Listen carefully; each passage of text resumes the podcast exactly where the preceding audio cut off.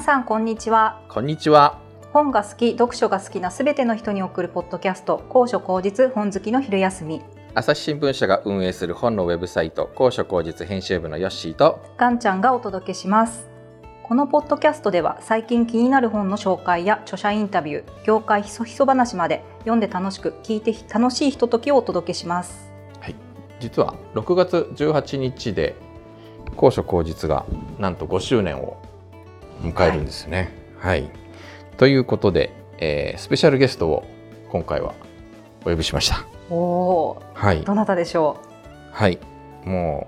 う読書系ポッドキャストという意味では先輩にあたる、はい。真夜中の読書会おしゃべりな図書室から MC のバタヤンこと川端理恵さんに今日はお越しをいただきました。よろしくお願いします。よろしくお願いします。なんかちょっとお願いします。そんな硬くならないでください。緊張しております。え？ー、いやいやはいあの今回と次回の2回2回ですけども、はい、はい、バタヤンさんとお送りしていきたいと思います。よろしくお願いします。よろしくお願いします。はい、はい、あの実は別のポッドキャストに呼ばれた時にちょっとこの話したんですけれどもこの番組なぜ本好きの昼休みっていうなぜ昼休みなのかっていうタイトルなの、はい、というと実はあの、えー、先に「真夜中の読書会」っていうねポッドキャストがあったのでじゃあちょっとこっちはお昼間出そうかなっていう逆にっていうことですね。はい、逆に。そういうことだったんですね。昼と夜。はい、あのまあ我々のキャラクターというかまあちょっと最初僕がほぼ一人でやっていたのでなんかこうもうちょっとわちゃわちゃした感じになるだろうなというそんなこともありましたし。ということで、えー、真夜中の読書会。意外と、このポッドキャスト聞いてる方は、聞いてる方も多いんじゃないかっていう気がするんですけれども、どんな番組なのかっていうのを、改めてちょっと川端さんの方から。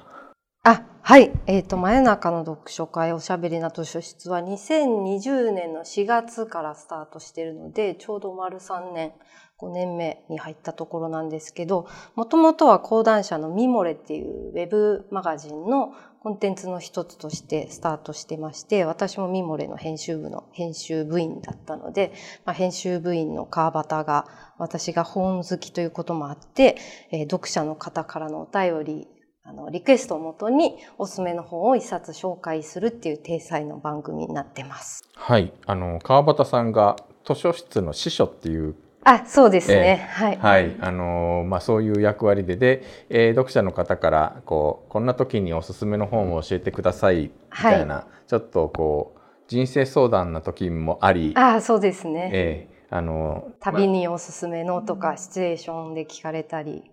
することもありますし、えー、そんな時にこうまた川端さんが次から次へとあの本をこんな本はいかがでしょうみたいな感じで、はい言っていくんですけれどもこれがまたね川端さんってすごいんですよね。なんか、うん、うん、あのいやすごい読んでる。なんかそのとにかく蓄積がすごいっていう。あ、うん、蓄積もですしなんかこう的確なこう選書っていうか本当に聞いてると読みたくなってくる本ばっかで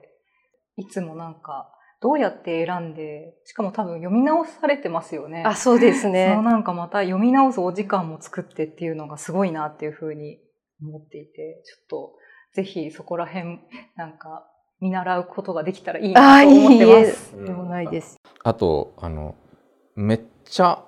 ジャンルが幅広いんですよね。そうかもしれないですね。あのまあなんか結構いわゆる本好きな方っていうのは割とこう特定のジャンルをこう深掘りする人が多くて、うん、うん、あの例えばまあ誰々さんの小説をこうずっと読んでいくとかあとガンちゃんは割とエッセイ。あそうですね。エッセイ専門じゃないけど。好きなんですね。ですね、うん、エッセイが多いとか割となんかこうジャンルとかはこう特定のジャンルにジャンルとかまあ作家さんとかに結構こう固まっている傾向があるんですけどバタヤンさんの場合はなんかノンフィクションありエッセイあり 小説ありしかもなんかこうえそんな方がいらっしゃったのみたいな著者さんもたくさん紹介するしその蓄積の幅広さというのはなんかもうすごいなというかこれは真似できんわと。はい、ああいいえあでも講談社っていう出版社に勤めているところがお得感としてあって 社内にもいろんなジャンルを生活実用から小説からあの現代新書みたいなものもありますし学術書とかも出してる出版部署もあるのでいろんな作品に触れる機会は多くて、まあ、あの会社の中に大きな図書室というか図書閲覧室もあるので割と素敵な立派な閲覧室があってそこで自由に読めたりもするっていう役得 があります。役得ですね。確かに。それは本好きにはたまらんでしょうね。たまらんですね。だから会社で本読んだり漫画読んだりしてても咎められないっていうのは入社して一番最高だなって思ったっていう。確かに。もう仕事ですもんね、それが仕事の一部っていう。調べ物でもしてんのかなっていう感じで、図書閲覧室に行ってますってボードに書いて、長い時間いなくても別に怒られないっていう夢のような職場です。えー、なるほど。そう、あの、ポッドキャスト、あの、真夜中の読書会を聞いていて、あっと思うのが、あの、割と同僚の方からこんな本を読んだ？読まなきゃダメだよっておすすめされることが結構多い。あそうそうですね。なんかそういうやっぱり出版社なので、はい。うん、そういうかやっぱなんかこう本を好きな人が集まって進め合ってるのかなって。うん。確かにあの付箋とともに机に置いてあったりすることもあって、これ 読んだ方がいいよ、川端ちゃんみたいな感じで。えー、でもきっと皆さん、あの、バタヤンさんが本好きだって知ってるから、こう、集まってくるっていうのもわかりそうですね。まあ、そ、そう、俺はね、認識していただいてるとしたらありがたいことですね。うん。やっぱりなんかその本が好きで、やっぱりいっぱい本を読んだ人が、なんとなく会社の中でちゃんと生きていけるというか、ええ、うん、そういう雰囲気はやっぱり出版社だとあるんですかね。そうかもしれないですね。何せ、この会社は新聞社ですけども、はい、なんかそういえば同僚から本をお勧めされた経験ってなんか本当数えるほどしかないんじゃないかって今気づいた。ちょっと気恥ずかしさもありますもんね。本棚見られるとか、そうですね、こんな本が好きなのか、みたいななんか結構仲良くならないとこう、わかんないですよね。その人が気に入るかどうかっていうのも。そうだし、自分が好きな本をなんかこう、知られるのもちょっと恥ずかしいというか。わ、うん、かります。そんな、えー、バタヤンさんはもともと本が好きで出版社を目指したっていう、なんかちょっとそんなことをちらっと事前の打ち合わせで、ですね、はい伺いましたけれども、はいええ、どんな幼少期学生時代だったんですか？なんかそういうすごい片っ端から図書館にこもって本読むような感じのああ、そう、そうですね。子供の頃から割と、まあ別に友達がいなかったとかそういうわけじゃないですけど、教室の休み時間本読んでることが多いみたいな子供ではあったんで、あの本とかに関わる仕事がしたいなっていう気持ちはあって、講談社に入社したんですけど、そもそも営業とか販売とか、こう本を売る、誰かに届けるっていうところをやりたくて、希望して入社したんで、編集者になりたいっていう気持ちは実はあんまりなくて、あの、営業部門採用っていうのが当時はあったんで、営業部門で応募して入社しました。うん、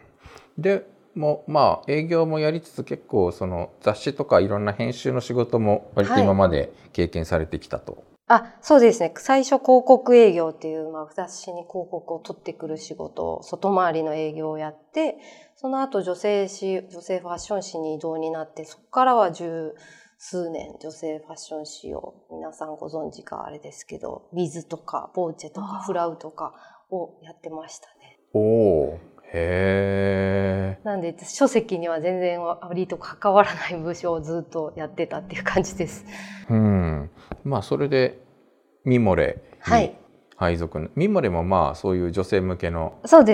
誌ですけれども、そう、ねはい、そうミモレって本をテーマにした記事が割とウェブ版だけども、ね、ウェブ版とかは結構あって、ええ、はい、うん、著者インタビューなんかも結構やらせていただきましたね。なんか総合カルチャー雑誌とかそういう感じのそうですね。もともとはまあファッションをメインにはしてたんですけど、あのライフスタイル全般いろいろ取り扱ってますね。うん、でそこであのまあコンテンツの一つとしてポッドキャストをというはじ、はい、始められたということだったんですけれども、そこでそのそう私すごいそ そこが気になっているのが、はい、なぜポッドキャストをミモレで始めたのかっていうあ、その経緯をちょっと知りたいな。なと思っていて。確かに。そう、2020年がちょうど、ミモレが5周年だったんですよ。高所広実さんも今回5周年っていうことなので、はいはい。で、5周年の節目になんか特別なことをやろうっていう、ちょっと新しいことやってみようっていう企画があって、で本当は5周年とか周年って読者を呼んでパーティーをするとか、そういうイベントみたいな、あの、ゲストを呼んでイベントみたいなことをちょっと考えてたんですけど、まさにコロナの、あの、緊急事態宣言、初めての緊急事態宣言が出るタイミングが2020年の4月だったんですかね。だから急に撮影したりイベントやったりっていうのはできないっていう事態になり、ファッションとか美容の記事を私も作ってたんで、しかし何かお洋服を買うとか、化粧品とかっていう気分でもなくなっちゃったなっていう時にどうしようってなって、で、まあもともと本も好きだし、外出しなくても楽しめる、あの、何か提供できればいいなっていうことで、しかも撮影もせず、一人で家で収録できるポッドキャストはいいんじゃないかと思ったっていうのが一つです。おお、すごい。ちゃんと理由があったんだ。そうなんですよ。ちゃんと理由があって。でもう一つはですね、あの、その前からインスタライブとか YouTube チャンネルもミモレもあって、私もまあそういうのに結構出たりして、ゲストに、あの、皆さんもやってらっしゃるみたいにゲストをお迎えして、MC として、聞き手として出演するっていう機会は結構多かったんですけど、なんというか映像の世界ってそれなりにテンション高く喋らないと絵が持たないっていう のとかもあるのもあって、そうなんです。か。今日のお題はじゃじゃんみたいな。はい。振りがあって、それでまあメイクさんがなんかやってくれたら、うわ、すごいですね。めっちゃ変わりましたね。リアクションを求められますもんね。リアクションがないと不機嫌なのかなとか、やる気がないのかなって見えちゃうんだなっていうのは、誰かに言われたわけじゃないんですけど、自分で見てすごい思って、でちょっとなんか陰キャが無理してるみたいな、ちょっと痛々しいかもしれないというのもあり、ただ音声メディアって、ちょっと私も好きで聞いてたんですけど、普通のトーンで喋れるっていう、テンションを上げなくても喋れるし、声を張らなくてもいいっていうのは、もしかしたらすごく向いてるかもしれないっていう気持ちがありました。おおなるほど。いやでもそうなんですよね。あの僕らもなんか動画をはい。企画をやってたこともあるしなんかまたやろうかみたいな話もしてるけどやっぱりあれってちょっと独特のテンションの高さみたいなところとあとはい。このもうテンポよくパンパンパンパンパーンと畳みかけていかないとはいやっぱりこう読者が離れあもうみ視聴者が離れてしまうみたいな。そそうですよね。だから、ヨッシーさんとかんちゃんさんが、あの、著者の方と対談されている時も、すごく自然な相づちだから心地いいじゃないですか。でもこれが映像だと、割とパンって反応しなきゃいけないっていう、やそうですよちょっと大げさなリアクションをしなきゃいけないっていうと、また作家さんのテンションも違うのかなって思うと、こう音声メディアでインタビューをするってすごくいいなって私も思ったりします。ありがとうございます。なんか嬉しいですね。そう言っていただけいやると。ありがたいですなんか本当に日々綱渡りでやっている番組ですけれども綱渡り。うんし結構ぶっつけ本番みたいな感じで あのインタビューとかもでもね、あ、そうなんですねって言って、ちょっとしみじみする時間があっても別にいいとかっていうのは、なんか、な、ならではというか。間がいい効果を生み出すメディアかもしれないですね。うん、あ実際やっぱり独特の間というかやっぱり多少間がないと逆にポッドキャストって持たないなとかうん。思ったりすることもありますしね。あのやっぱり得られる情報って限られてるんで視覚と違って。で頭の中で少し咀咀嚼して理解するのに時間がかかったりするから多少こう一息入れたりしないと逆にそのくらいの方がこう考える余裕があっていいなっていう。うんうん、そう思います。あと、こう、ポッドキャストって一対一な感じがすごくあるというか、こう皆さんっていうより、一人で聞いてらっしゃる人に、電話でひ一人に対して喋ってるぐらいのテンションで、私はいつも喋ってるんですけど、その図書室って静かにしなきゃいけない空間で、まあ、本好きの誰かにちょっと喋ってるっていう感じと思っているので、あんまり、あの、テンションを上げずに、こうしなんていうか、昔だったら、家電で親とかがいるので怒られないようにひっそり好きな人と長電話をするぐらいの声の潜め方で喋っているっていう感じなんです。うん、私もあの夜にこう真夜中の読書会を聞きながら寝落ちするというのをたまに。いやこれはあの別にあのねテンションの低さとかそういうのがちょっとまた逆に心地よいというか寝落ち系っていうんですかね。あそうそうですね寝落ちしてくださいっていうのを推奨しているんで、えー、はい、すごいいいですよね。なんかやっぱりこのダイアンさんのなんか声のトーンとなんか語り口側に癒される感じがすごいありますね。あ嬉しいです、うん、ありがとうございます。まあそういうふうにファンがたくさんついているこのバタイアンさんのポッドキャストなんですけれどもなんか本当にこのお一人で iPhone 使って録音していて、はい、しかも結構台本をきっちり書かれるというふうにあそうなんですこの間おっしゃっていました、はい、すごいな。すごいですね。ちょっと。僕らも見習った方がいいんですかね。そうですね。ちょっともう少しだけでも見習いましょうか。爪のバタヤンさんの爪の赤を煎じてるじゃないですけど、この間この間それこそ講談社さんに伺った時に岸田奈美さんに苦言を呈されてしまいましたからでも自然体がいいですっていうふうにおっしゃっていただいたので、はい、それはそれでよしとあのポジティブには捉えてるんですけど。今日もまあ一応あのゲストがお越しになるので台本作ったんですけどこれはもうなんか合ってないような台本なんで。えー、えー、その台本書いてしかもなんか結構収録し直したりするので、はい、なんかこの間もあのこれなんかワンテイクで済むことはほとんどないですねみたいな。あそうですね。なんであの本当にフリートークが苦手なんですよ。喋るのが得意じゃなくて。だから台本があった方が安心するっていう意味で台本を書いていて、まああと作品の紹介をするんで、えっ、ー、と妹の名前は何だっけみたいに 途中でならないために人物相関図というか、あの、それぞれの人がどうでっていうあらすじはある程度書いといた方がいいかなと思って書いて撮るんですけど、まずそれでも突っかえたりなんかあれしちゃって、あのファーストテイクじゃないことが多いです。だいたい1回その20分弱ぐらいの番組ですけど、1回撮るのに何分ぐらいかかってます？何分ぐらいですかね。まあでも一回撮るのには1時間ぐらいで、原稿はちょこちょこ考えて、まあお便りこれを選ぼうって決めてから作品を選んで、それをまあ読み直してっていうことを考えると、結構な時間を 使ってるかもしれない。すごい。ですって。ですね。なんかそう。どうしましょう、私たち。私たち。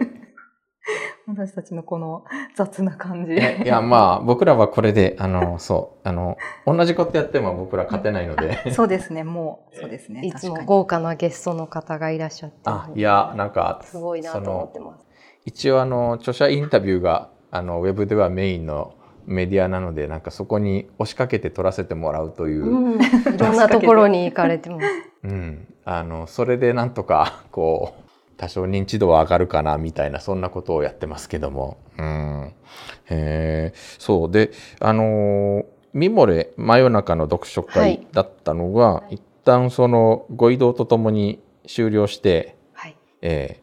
ー、でその後リターンズとしてミモレが取れて帰ってくるという。あそうなんです。ねすごいですよね。もうご自身お一人でやられていて、はい、なんか会社的にはこれはどういうこれは高山さん の。個人活動みたいになってるんですか？あの、ミモレから人事部に今移動になっておりまして、で人事部に移動するタイミングでミモレとしてのこのポッドキャストはもう終了しますっていう宣言をして、結構大々的に卒業みたいな記事も作り、うん、本当にマイクを置くみたいな ことをやったにもかかわらず、まあ、年も待たずに再開することになって恥ずかしいんですけど。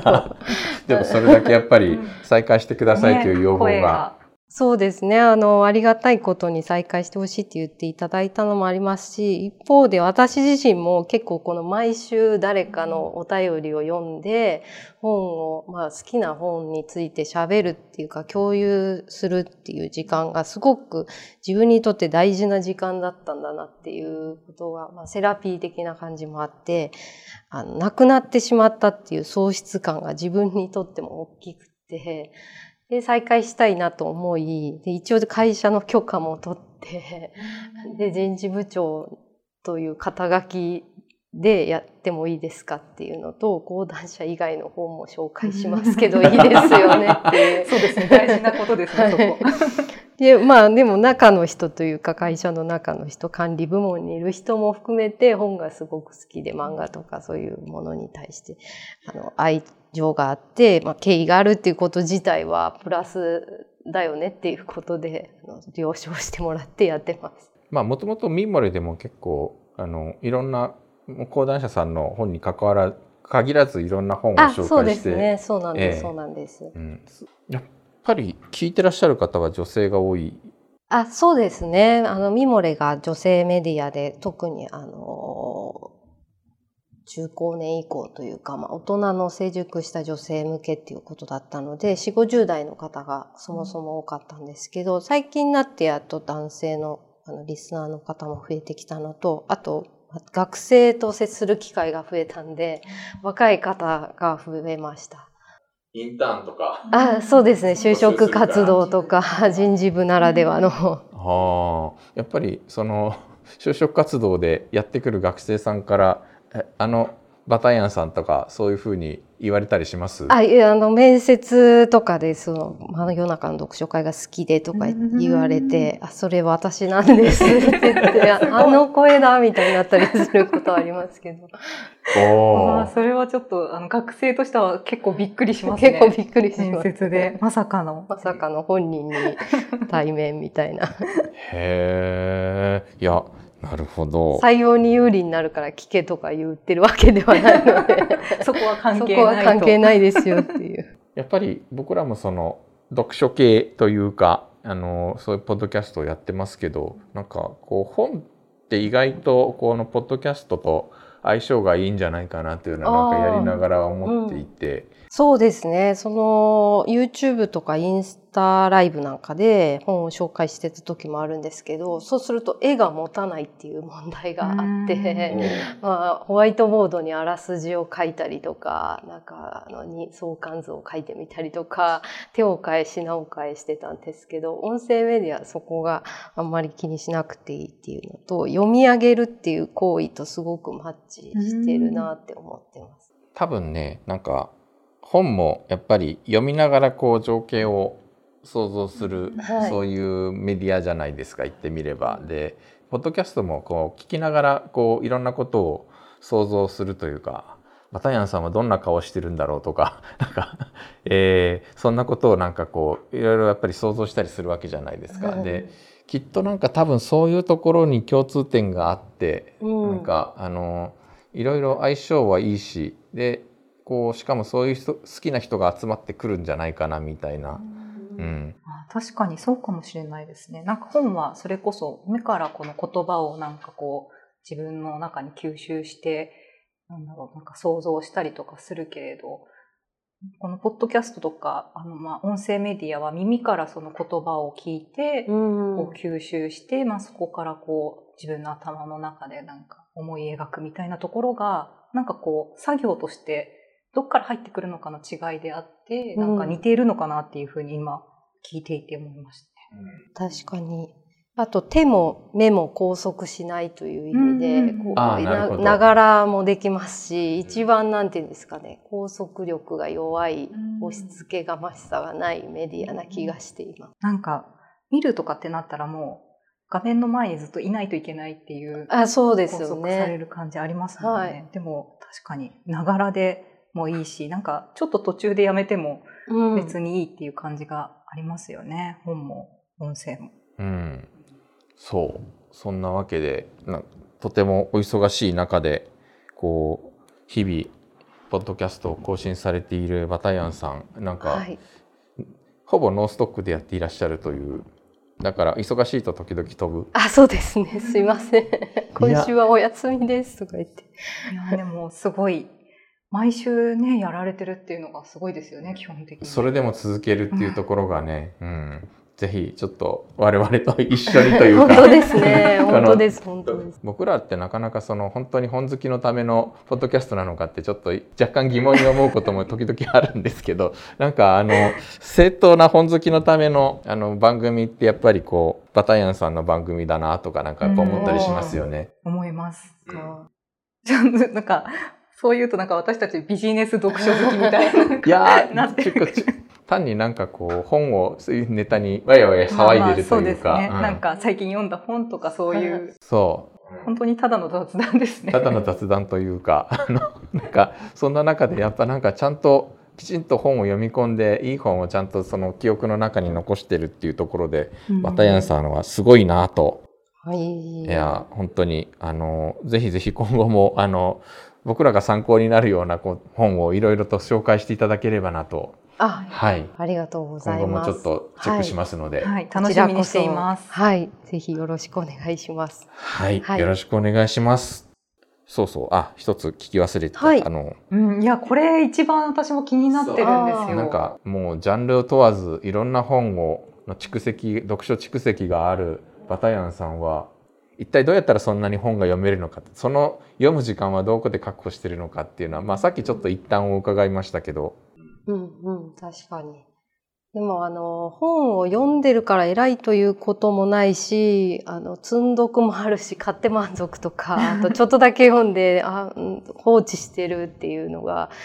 罪悪感でも何でもないと思ってるんですよ。うんなんか本って読める時期と読めない時期があったりするものなので、まあ、ポッドキャスト聞いて読んだ気になるでもいいと思いますし、なんていうか、本屋さんに行くのとかちょっと楽しかったり、著者さんの話を聞いたりするのは楽しいので、本周りのことでちょっと日常が楽しければいいかなと思ってはいます。うん、すごいありがたい言葉ですね。昔ねあの高所口実ではい某 YouTuber をインタビューしたことあったんですけど、すごい読書家っていう触れ込みでは行っ。たら、うんあの全部大体要約系アプリを音で聞いて10分だった。ああ、そういうこともあるんですね。最近はなるほどそういう技もあるらしい。なるほど、なるほど。それは読書というのかとか、なんか当時なんかこう、悶々としてたんだけど、何をもって読書っていうのかって、やっぱりきっと多分人によって全然違うのかもしれないですね。必ずしも読了しなくてもいいっていうのもありますし、うんなんかいつも3、4行読んで止まっちゃうんだよなっていう本があってもいいっていう。あありますね、そういう。いつもそれで、なんか放置して、どこま、どういう話だったっけってなって、また戻って同じぐらい読んで、また放置になってっていうわ本とかあります。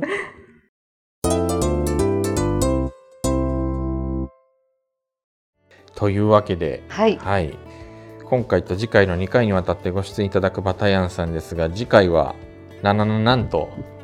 なんと、はなんと、おしゃべりな図書室高所口実出張所をオープンします。出張所。はい。はい。で、師匠のバタヤンさんにこれはと思う本をお勧めしていただく予定、わかりました。はい、です、はいはい。次回もよろしくお願いいたしますよ。ろしくお願いします。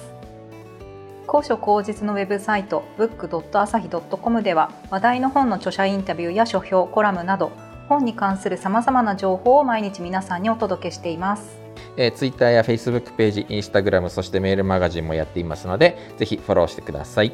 そして、ポッドキャストへのご意見やご感想もお待ちしています。ツイッターのハッシュタグ、本好きの昼休み、またはホームページの一番下のお問い合わせからお送りください。それではまた来週、さようなら。さようなら。さようなら。